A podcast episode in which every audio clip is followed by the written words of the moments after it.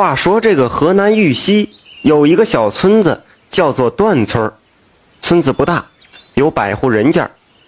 村子四周尽是黑嗷嗷的群山。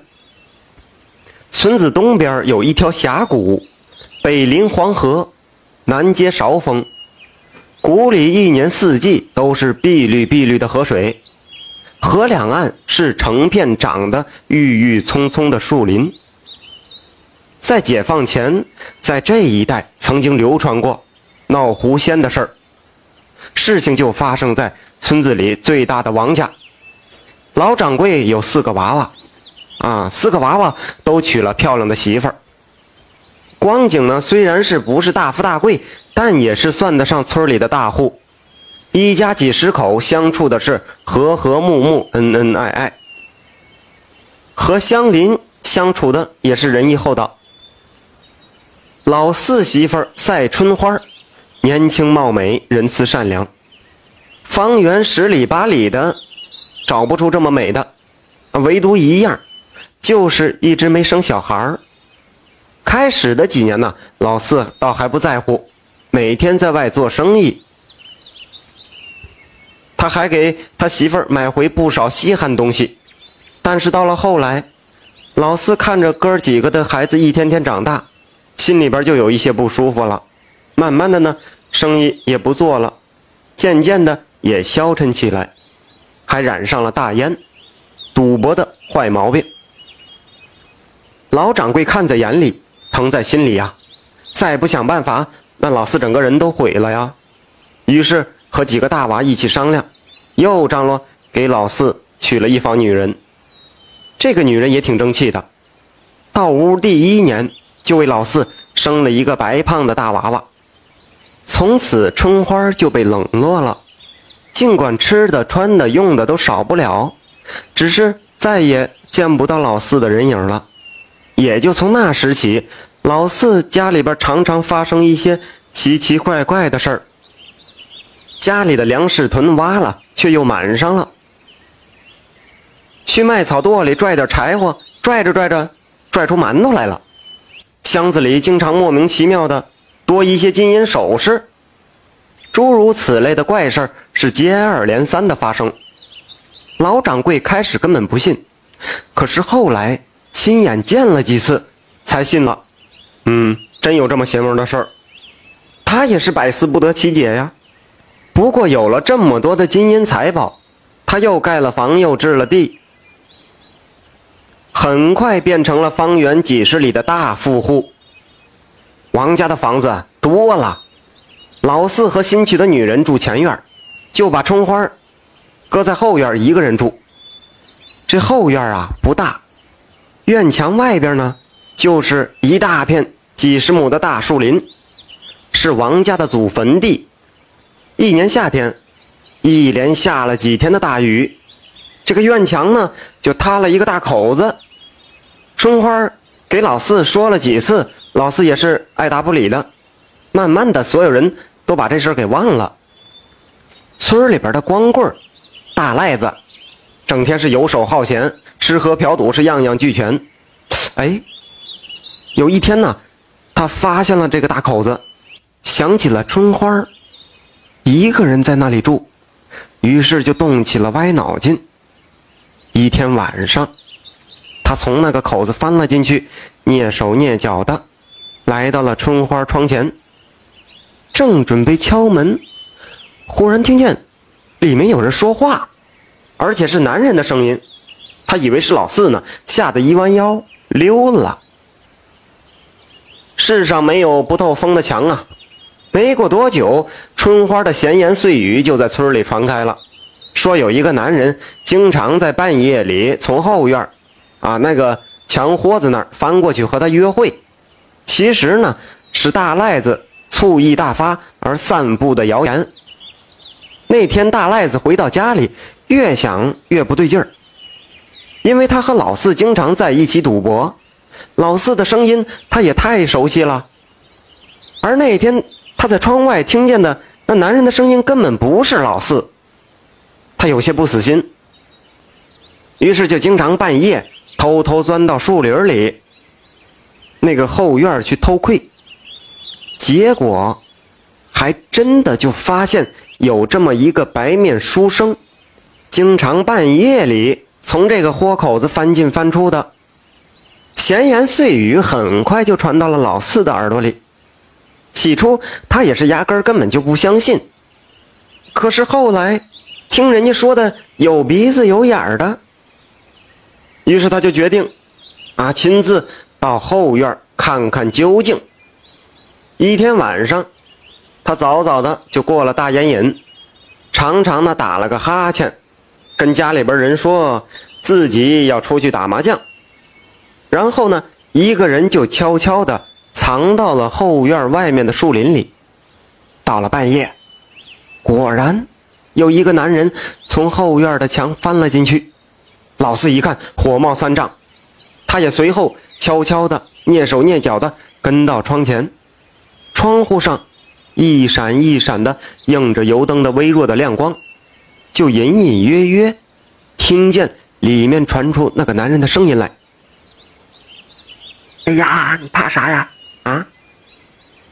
这几年要不是我来陪你，你一个人多孤单呢。也正是为了你，我才让王家富起来的。要不然，就凭老四那样，吃喝嫖赌。老四听到这儿不想听了，怒不可遏，一脚就把门踹开了，冲了进去。就在那一刹那间，有一只毛茸茸的手在油灯前一挥，忽的。灯灭了，那个男人就不见了，屋里边顿时一片漆黑。啪的一声，他感觉自己挨了一个大耳刮子，接着是一团白影从屋里边飘了出去，径直飘出了墙外，消失在夜幕之中。老四哪还顾得上发火啊？赶紧点了灯，扶着春花，结结巴巴的问：“那、那、那、那、那、那、那、那个男人是是谁呀？啊？”到到底是人还是鬼？春花这时候微闭着眼睛，半天才长长的出了口气，说：“ 我知道，我知道他姓胡，听说他有些法术，给咱们家搬来了好多东西，可是他从来不伤害我。”老四听到这儿似乎明白了，原来家里发生了这么多的怪事儿，都是他在作怪。但是仔细一想，不对呀，这不是民间传说中才有的事儿吗？想到这里，他又用手摸了摸自己的脸，的确，火辣辣的，还挺疼。几天后，春花慢慢的也平静下来，在老四的一再追问下，才悠悠的说出了来龙去脉。那是五年前呢，一个夏天中午。我和咱村里的几个媳妇儿去南村那条河里洗衣服，大家都洗完走了，还剩下我一个人在那里。突然，从上游飘下来一只白色的小狐狸，在水里扑腾扑腾的挣扎，眼看就要被水冲远了。我什么也没想，便冲下水去抓了上来。那只狐狸浑身上下都湿透了，还不停地发抖，奄奄一息了。我用干衣服擦去它身上的水，把它放到了岸上。在太阳底下晒着，希望它暖和暖和就能活过来。我自己就又去洗衣服了。等过了一会儿呢，我看它居然站了起来，摇摇晃晃的来到了我跟前儿，抬起头看了一会儿，一瘸一拐的就走了。一年后的一天，村里的庙会，晚上村口唱大戏，家里的人都去看戏了，我听不懂秦腔也就没去。一个人在家的时候，忽然听见咚咚咚传来了敲门声。那当时啊，我以为是你回来了，我就赶紧去开门。只见门口站了一个白发苍苍的老婆婆，慈眉善目，后面还跟着个书生，文雅秀气。听胡母讲，他们一家原来住在山东那里，因为家里遭了水灾，举家迁到了湖沟。来这里以后，人生地不熟，和村里的人呢也不大来往。那天多亏了碰到了好心人，才救了他儿子的命，真不知道怎么感谢才好。我很奇怪呀，不知道什么时候我救过他儿子的命啊。可胡母说的没错呀，临走的时候，胡母给我放下了好多金银首饰，还一再说着感谢的话。那书生后来就不断的来，不过都是在晚上，而且是你不在家的时候，每次都带来很多贵重的东西。我问他是怎么进来的，他说自己在山里跟高人学过法术，所以才能悄悄的进来。老四听到这里，叹了一口气，他知道，自己要不是冷落了春花，也不会有这些事儿发生。当天他就差人修了院墙，还让工匠，啊，把院墙加高了许多。那么此人到底是什么来历呢？老四还是有些不太明白。胡沟，对，那个人既然说他是胡沟人，嗯，那我就到胡沟去问问。可是，一打听，压根儿没有人听说过这个人。老四一下子傻了眼。不过，从此王家大院也平静了，也没有奇怪的事发生了。事情又过去五年了，春花啊，又奇怪的梦见那个姓胡的书生。这个姓胡的书生来到他的身边，对他说：“你家太富了，我还要帮帮你。”让你家彻底穷下来才好。接着呀，邪门的事儿，在他们家接二连三的就发生了。先是家里的钱财不翼而飞，而箱子上的锁却完好无损，银票整整齐齐的铺在箱底下，却化成了一张张都是纸灰。柜子无缘无故的冒烟儿，等人打开柜子呢，这衣服已经是烧得面目全非。